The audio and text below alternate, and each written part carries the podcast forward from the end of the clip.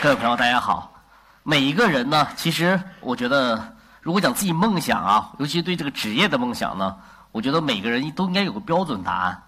呃，这个答案是什么呢？就是这份工作呢，最好呢是自己最爱的事情，呃，且是自己呃能够挣很多钱的事情。举个例子，比如说，呃，有人特别爱吃，那么很简单，那个最好的工作是什么呢？有人拿厨师，那不对。这个是美食家，就是一边吃呢，还一边有人给你那个发工资。那么有人说，哎，玩喜欢玩游戏的人呢，呃，那么理论上按照你的逻辑呢，那么最呃喜欢的工作、最好的工作呢，岂不是应该是一个游戏玩家吗？这个理论上是这样的，但是呢，游戏玩家不挣钱，所以只好退而求其次呢来做游戏。呃，应该讲那是应该是一九九九二年的时候的，那时候我们在就开始玩电脑游戏。在当时那种就特别奇怪这一件事情，就是有一个屏幕放在那里，然后呢，呃，有一个就是世界突然就在屏幕中向你展开。这个世界呢，呃，与原来我们看书的感觉是不一样的，因为原来我们在看书，比如看玄幻小说啊，比如西方的魔幻呐，《龙与地下城》啊，原来它只有这个文字内容，你对很多东西理解呢是需要去想象的，但想象呢不一定正确。这个时候呢，突然的有一种图像呢可以。啊，把它完整的给表现出来，而且呢，能够把过去你一些有些东西无法一一对应，比如说大家说矮人，对吗？矮人很强壮，对吗？矮人是什么样子？这时候有一个游戏给你告诉矮人是做什么的，矮人常用的攻击方式是什么？那魔法师是什么？呃，西方的龙是什么？西方的龙会有龙息，龙息怎么样喷射下来？那么流星雨是什么？就当时感觉一个非常有意思的事件呢，就当时在我眼前展开过来。我我我觉得我我像大部分这个年轻人一样，因为那个时候大概只有十几岁，就是就一头就就就就陷了进去，就就很呃非常快的就沉迷了。就好多人对一个词儿其实不太认同啊，我其实挺认同的，就是这个，大家有些人是称这个游戏呢是电子海洛因，就是做游戏人很多不认同，其实我觉得我我是蛮认同啊，因为确实这个东西就有有这种感觉，就是你沉迷进去以后呢，呃几乎是无法自拔。那时候我就是无法自拔。我觉得那个时候能不要说能去做游戏，哪怕能写一篇能够发表出来的游戏攻略，我觉得都是一种荣幸。因为那时候还在上学时期嘛。然后呢，呃，这个时候的过程就慢慢就再往前走，就时间再往前走啊，自己也在寻找自己工作上的定位。从开始做记者，后来做这个，呃，做这个营销啊，就慢慢一孩子一直往前走。啊，这个过程中呢，其实我也看到了很多做游戏的，其实早期做游戏不是那么幸福。早期做游戏呢，国外呢，一共有几个几大工作室，包括像 Studio 啊。Westwood 呀，包括像牛蛙呀，像黑岛啊，包括今天的暴雪啊，仅有五大工作室，其实只有一家活得很好，这活了下来，叫暴雪。其他四家呢，好像都倒闭了，因为当早期商业模式不好。啊，那个时候呢，国内呢也有很多人在做游戏，因为那时候我已经开始做呃做营销了，其实关注的也比较多。比如像早期像金字塔呀，像这个八爪鱼呀，像目标啊，其实大部分公司，包括那时候我在金山的那个西山居，其实也都倒掉了，就倒得很快。就那时候觉得就是，因为。在我的心中，他是我，就是他就是我们的偶像。就像今天在一些，呃，小女生的心中，就是学校里会唱歌的小男生是自己偶像一样。其实那小男生在我们看来，可能就是一个小屁孩嘛，对吗？就是长得这个奇形怪状一些，然后那个行为奇形怪状一些，然后那个这个意识形态不健康，然后那个喜欢一些非主流的东西。但那个时候，在我心中，他们就是这个世界上最就是最伟大的一一一一个事业。所以那个时候，我就一直想，就是有没有可能挤进这个就是。游戏公司，然后呢，呃，那是两千年吧。这个时候呢，就是网络游戏开始出现了。网络游戏开始出现以后呢，我在网络游戏中呢，突然发现了一种就是原来看不到的东西。呃，当时我玩的我呃，是中国第一款那个就是那个图形骂呃图形网络游戏，叫呃万王之王。呃，很多人玩过这个游戏。在那个游戏中呢，呃，我突然发现这个其实人与人之间可以非常高尚。呃。就是你在游戏中经常会看到，就是比如说大家都去打一个 boss，呃，明显打不过了，这叫团灭了，因为那游戏死亡惩罚是很严很严重的，就是会有人大喊一声说你们都退，我我留下来，然后他就死了，他死了以后呢，然后他就开始跑尸回去以后，然后呢去去装备都没了，然后就光光溜溜的一个人在这个裸奔在这个大街上。这个确实那时候感觉其实很这个很惨，但是那种那种感觉特别特别难得。我觉得那个时候，我觉得我重新认识到这个世界上确实有古道热肠的人，这种古风非常浓厚。后来我也明白为什么，因为那个时候呢，在两千年前后，能够玩游戏的人呢，呃，无外乎这么几个定位：首先是个男性，呃，二十岁上下，呃，会外语，有电脑，有闲，有钱。这么几个定位，他这几个定位一框完之后，你会发现，其实两千年的时候，这这一群人现在基本都是在 IT 公司各家 IT 公司，呃，中高层的这个管理者。所以那时候，我觉得这个就这时候这种游戏对我的这种吸引，就变成这种很遥远的地方，突然变得很近。而且呢，这个时候呢，发现自己很多朋友都，慢慢在向这个圈子在渗透。这个当时我在金山做那个 WPS，这个我我我本来说我说要做游戏，雷军和王峰老问我一个问题，说你做游戏谁做 WPS？因为那时候打 PS 更挣钱嘛，一年挣几千万，游戏是赔钱的。后来我说这我就忍无可忍，我说我不干了。然后写了一封长信之后，我我就离开了。离开之后呢，这个就是我就跑到了一家这个就是我就开始自己创业。呃，其实现在想想很大胆啊，那时候二十六岁，然后就就就拉了几个朋友，就开始从最开始这个就是拿了呃三百万块钱，然后去买游戏开始送。呃，但确实那个时候来看的话呢，这个创业不是一件很容易的事情。呃，尤其是这个一开始创业就成功，我觉得这个很难的事情。这个当然也有运气很好的，像陈天桥啊，像那个这个朱俊呐，像这个丁磊啊，我觉得这个呃命好到极点。这个我觉得就是天生有这种这个成功光环，在这个给他打了一个 buff。这个我头上肯定打了一些 debuff。这个这个第一家公司其实开始做的还不错，然后呢，呃，两百万起的家，起完家之后呢，这个第二这个第一年就挣了一千四百万。然后接着就有人来买我们这公司，当时我们就牛逼哄哄的说，那不卖，我们这个我们要继续做。结果三年之后呢，那个你一直想做，这时候你就会投入嘛，越做越做越大，摊子铺太大，最后现金流就没了。现金流没了以后呢，这个公司在第三年呢，产品被收回了，现在也没现金流了，就光荣倒闭了。后来呢，我们这帮兄弟呢，这个就还是一批人啊，觉得这个这个觉得已经吃过一次苦了，应该有些教训，就是后来又拿了十六万块钱第二次创业。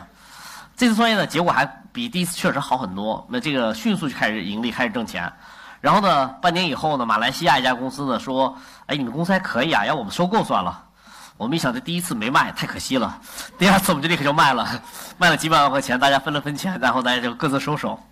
然后那时候我就回家开始写书嘛，书在国内卖了有三百多万册，在这个港澳台地区呢是这个呃很罕见的，就是五千册俱乐部成员。就港澳台地区，它那个书啊。一本书一般印一千册到两千册，它是租给租书店的，没有人看书，没有人去买书看。那个一本书如果能够卖到五千册，因为港澳台一共六千家租书店，就表示每个店都有的书了。这个我是五千本俱乐部的，所以这个还是书还是不错。然后在家写书写了一年多以后呢，这个时候后来我一老朋友拉我凳子出来说再创业吧，说这个公司现在你们原来这个创业是没钱的创业，都很苦逼，然后那个做广告不敢做，招人不敢招，然后呢买服务器不敢买，都买旧服务器。这个那个，我就问他多少钱，他给我掰了手指头数，我们这儿有五百万，那儿有一千万，这个这儿还有两千万，还告诉我都是美金。我说那我们就出来创业吧。然后呢，事实证明也是忽悠啊，这个我再次被忽悠了。但这次我觉得蛮好的是什么？就是以前自己创业的时候，其实自己和创业的人都是一些和自己能力差不多的人，其实没有什么经验。然后呢，这次创业呢，就是公司老大呢，还是一个就是那个。比较有有有资历的人啊，就是虽然这个这个有些品行我不太赞同啊，但是确实比我能后做很多事情。这个呃，我我学了很多东西啊，最后的公司越做越大，然后呢，一直做到了呃零九年，大概就一年就两个多亿，然后一一年两三个两两三个亿吧，然后呢，呃，后来到这个一一年的时候呢，公司马上要 IPO 了，那个时候就要这个拿最后一轮融资一个亿进来就 IPO 了，后来呢，我这个就是。我觉得就是似乎自己应该做一些更多的事情了，就就就跳了出来，就这个就天生创业的命，就就把自己股份很便宜的就卖了一个几分之一的价格啊，就是大几分之一。我说大几分就是不是说二分之一、三分之一，是往十那边大几分之一的价格，这个卖掉了。卖掉了以后呢，就出来自己创业。呃，为什么这次想就是这么决心那么大呢？但是当然这个关系是一种一个原因啊。我觉得最重要当时是感觉到一个这是一个非常好的契机。呃，因为我当时我估计中国电脑啊，一共应该是在呃一两亿部之间，我应该在一点五到两个亿之间。这个全世界每年电脑销量呢是三个亿，但当时我看到这个，我是因为我做的手机游戏嘛，我当时看了看一一年的手机销量，零九年到一零年的手机销量，我觉得手机销量，智能手机销量它是会是一个爆炸式增长。呃，我觉得当时我就预估，我说到一二年或一三年的时候，我觉得手机销量会彻底超越电脑的销量，就它屏幕，就是智能手机销量超越呃这个电脑销量。事实证明是我这个预估是正确的啊。这个当然这个这个这个正确不代表什么，因为这个所有人都看，就凡是看完数字的人都会得出一个正确答案。所以当时我们就出来这个，就是自己开始做事情。然后那个呃，因为以前自己还积累，就是原来就是像有我说嘛有 debuff 嘛，但是做了这么长时间以后，又经过一些这个正向人士的这个带动，这个 debuff 的慢慢就会被就洗掉了，就变成了 buff 了。所以出来拿钱呢，其实蛮容易的。这个我还没出来之前呢，好多人就着急说这个说说说呃说邢总出来吧，给你钱如何如何。那出来以后就拿了三百万人民币，然后就开始带了一帮兄弟开始做。然后呢，接着这个搞赶上了一个特别好的时机，就那个时机是千载难逢的。就是那个时候呢，整个移动互联网啊，就手机这个这个这个平台上的一个处于一个高度泡沫的状态。这高度什么时候这个状态呢？我觉得大概相当于零七年七月份以前的中国股市，就高到那个状态，就是全是泡沫。这个这个这个时候呢，就好多家找我来投，这个要投资我，这个手里 term sheet 拿了好多份儿。这个时候那个就是挑挑拣拣说谁家最好。后来终于选定了，就是那个就是当时那个我们的一个老东家，就联想的一笔投资，他的我觉得非常好，他拿拿两千万。这个这样手里其实有蛮多钱的了，因为以前说实话没见过这么多钱在账上趴着。然后呢，这个时候就开始继续往前做，但是呢，这个其实做的过程中呢，做的也不是那么顺畅，因为在一个新的平台上做事情啊，就是你想不要把一个我们一般的电脑是二十二寸屏的电脑，家里现在十八寸都很少了啊，突然这个要变到一个只有一个四寸屏甚至三寸屏的一个电脑，它小了不是说二十二除三小了七倍。它一般是小了二十倍以上，就这个这个整个这个比例非常呃这个大的一个差距。在这个时候呢，包括这个移动互联网，它这个网络不稳定啊，包括游戏又从改成触摸了，包括你要和这个新的一些就是那个平台打交道啊。所以早期我们其实早期开始做游戏的时候呢，其实并不太顺畅。呃，现在想想就特别特别庆幸啊，当时是在移动互联网高峰期，我们拿了一大笔投资，就是这个泡沫期拿了一大笔投资，所以就是很多公司后面起家的呢，因为这个。走了后面一样的弯路啊，就这个倒掉了，就是把钱烧光了。我们呢当时就是比较荣幸的，就是一直烧烧烧烧到去年的十月份，我们公司开了一次叫复盘会。我们复盘的时候说，如果到一二年的年底，啊十二月三十一号之前，如果公司不能够挣到一百万人民币的情况下，此前没挣过这么多钱啊，就是这家公司啊，我说这个公司基本上到今年的五月份就关门了。而且是在压缩了这叫裁员之后就关门了，所以其实当时公司压力还是蛮大的。但当时公司方向也其实也也比较明显，因为我们经过了这么长时间的一个整理啊，呃，其实包括这个撞壁啊，我们其实跑的还蛮快的，就不停的出新产品。然后呢，别的公司一般半年出一个，我们恨不得两个月出一个。我们大概十二个月期间，我们出了七个新产品。就是都都都都都夭都被那个夭折了啊！出出来之后，这个好的挣了十万美金，不好的呃就流水十万美金啊，不好的大概几个美金吧。就是你花了一两百万人民币，然后做挣了挣了几个美金，这个这个收入，就是其实我们这个就是压力还是很大。人家这这么这么倒饬倒饬来的，你就慢慢有了很多经验。这个时候我们终于确定自己新的方向。所以到去年十一开这个会的时候呢，虽然大家压力很大啊，但是我们基本确认。公司是存在这个这个可能性的，就是能够做大，能够变好。那个时候呢，其实这个反正环境很冷啊，包括我们投资商都不太搭不太搭理我们了。这个觉得这个公司可能也没戏了。然后呢，说不定这个半年以后就清盘，或者把它卖给另外一家公司。然后呢，就是我们就继续往前做，因为那个时候其实日子还是蛮苦的。然后每天晚上加班，这个我们的身体其实基本都这做游戏这么多年，基身体基本都垮了。因为大家想想，就是那个。呃，游戏一旦出问题，里边好几万个玩家在玩呃，甭管是几点出问题，甭管是晚上三点钟，还是晚早凌晨四点钟，还是几点钟出，只要出问题，所有人都得爬起来去去干活然后呢，越是节假日，人家在唱歌、在跳舞、在阖家欢愉呃团圆，你越得在公司加的值班，因为还有一批玩家在那玩游戏，基本就是这么连轴转啊。呃，员工其实当时也不一定，也不是很有信心，那时候也有员工在离职，但是就从公司合伙人这个级别呢。大概我们其实有当时六个合伙人嘛，还有一些更小的合伙人啊，其实信心还是蛮充沛的，就是继续往前做。然后终于到了那个十一月吧，那时候开始陆陆续续有收入了。当时就是还是蛮蛮蛮欣喜的，给这个自己投资商打电话说我们终于挣钱了，今天挣了一万块钱，就就第二天又一万五了，第三天两万了。然后当时感觉这个投资商也就也就慢慢慢慢再次就是就从不搭不理，就是被打入冷宫，终于开始又开始这个这个，时不时打个电话宠幸你一下，这个有这种过程了。这个到后来，这个投资上就是就是就是搭理的越来越多。然后早期的那个，这个当时还有个比较比较有意思的事，这是谁咱就不说了啊。当时另外一家 VC 也给也给了我们 term，然后其价格其实一样，都是三百万美金。然后当时那个，呃，但是我没要啊，因为那比这个这边这边联想，因为联想是我老东家嘛，亲情更重一些。没拿那笔钱之后呢，这个过了一半年呢，那公司呢觉得哎这个。就过了半年一年，那公司特别庆幸，就那个 VC 没有投我们，说这个闲虎这终于没投他们，就是一水货。结果又过了又过了半年，就一年半以后说，靠，当时投了其他几家公司加一起没他们挣钱多，就那种就像人生就是就像人生就像这个坐电滑梯一样，其实蛮感觉还是蛮有意思的。这个当然我们也在反省啊，其实这个做游戏，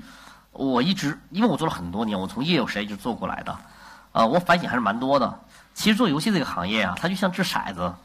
就是每我们每个人其实每天都在掷骰子。你今天你你这一起床你掷这骰子，可能比如说那个十二个骰子你掷了六个六，啊，你其实出门买彩票肯定能中，但是你没买啊，就只是没买而已。这个有些行业掷骰子成功率很低，比如说如果大家去呃去当教师，或者去当一个比如说裁缝。这个你想掷出骰子，比如说做个掷个千万富翁的骰子，这这还是挺难的。这个除非有行业的巨变啊。但移动这个移就是不要移动游戏这个领域中掷骰子掷一个千万富翁还是很容易。啊，和和我一起起来的这就是和我一起从两千年前我开始做游戏的人，现在只要坚持做的，呃，大部分都比我有钱，因为他们都掷骰子的这个更早期更成功一些。就是有一个朋友也是掷骰子掷的很好，啊，掷完之后呢，当时就是。就公开在公司里宣称说，这个做游戏，咱说做成了嘛？说这个其实就是用一句话来形容，叫做“一人得道，鸡犬升天”。那他就是一人，别人就是鸡犬。所以当时你看了这些事情之后呢，其实因为看了很多这样的事情，其实就知道了，其实只是你。今天的命很好，你掷了一把比较好的骰子。明天你命不好的时候呢，可能天呃天天没事连掷一二三，就就就就可能很衰。这个时候呢，那个就是公司内部呢，就是我们其实立一些规矩，就是想把事做大。因为一路走过来，走了十年、十二年了，我已经。当时立了什么规矩呢？就是其实就为了防止，就是公司的就是这个呃合伙人，就应该是公司高管或公司老板嘛，这个有这种比较狂妄自大的心态嘛。所以当时我们就立很多这种类似规矩，比如第一呢，就是所有人不能有办公室。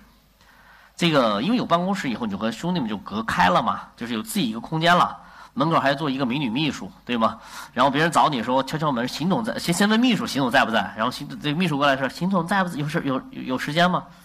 这个我们是严厉禁止的，就是不要有办公室。第二呢，这个就是公司内部呢，就是那个呃，不能称总，也不能称尤尤其不能称您。这个就说那个，如果谁没事说邢总啊，行，不好意思兄弟，交五十块钱。这个我们公司内部就是规定，就是凡是称总的那个叫这个瞎称呼的一个人交五十块钱，称您的也交。然后呢，交钱交给前台，然后交前台以后，让大家没事吃吃喝喝，挺开心的。然后呢，呃，然后另外呢，就是公司内部呢，就是就是公司所有的老板和员工待遇是一模一样的，比如大家吃一样的饭，喝一样的水，去一样的洗手间。然后呢，这个说不定你在厕所里一一抬头一看，那个有排位，那个门口在蹲坑门口紧张的走来走去的，可能是公司另外一合伙人。我们呢，其实一直希望做到一种感觉呢，就先把公司做成什么样，就是一种兄弟的这种感觉，就是一起呢努力吃苦呢，一起那个分享成功。早期的员工其实跟我们很很很，其实很痛苦，因为公司一路，其实大家想想，拿两千多万，然后一路要花花花花，就花的就是两三百万的时候，其实公司一路在走下坡路，就从提高点周一的下坡路。很多兄弟那时候呢，其实有有一些兄弟就离开了，说：“哎，看你我离开了老邢他们，我原来在挣六千，我出去拿一万二。”呃，跟别的兄弟说：“你为什么不离开呢？”有的留下的兄弟说：“哎，我们可能还是还还还觉得愿意再跟一跟，看一看有没有走得更好。”所以我们就感觉这种就是，